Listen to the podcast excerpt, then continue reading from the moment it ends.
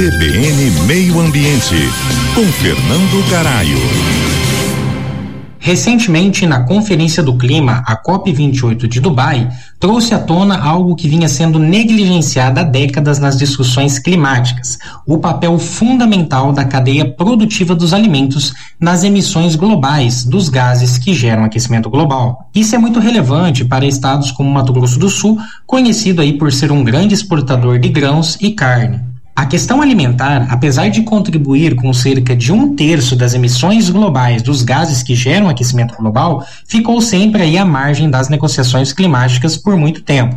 Mas desta vez foi diferente. Mais de 130 países assinaram uma declaração sobre agricultura sustentável e pela primeira vez houve um dia inteiro dedicado exclusivamente à alimentação e agricultura na COP. Essa declaração considerou a necessidade dos países colocarem os sistemas alimentares e a agricultura no centro de suas ambições climáticas, abordando tanto as emissões globais quanto também a proteção das vidas e meios de subsistência dos agricultores, que lidam aí diretamente com os impactos dessas mudanças climáticas. Para um estado como Mato Grosso do Sul, onde a produção agrícola e a pecuária são pilares econômicos, as discussões sobre agricultura sustentável e redução das emissões têm um impacto direto. A inclusão da agricultura sustentável como parte essencial da resposta às mudanças climáticas no documento final foi um marco significativo.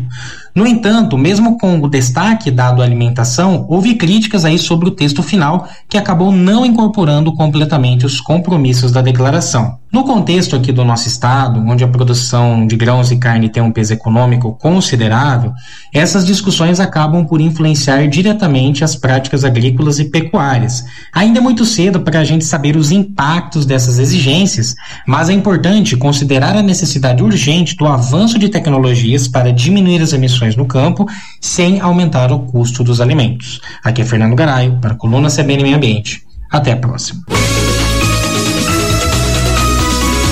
CBN, CBN Campo Grande.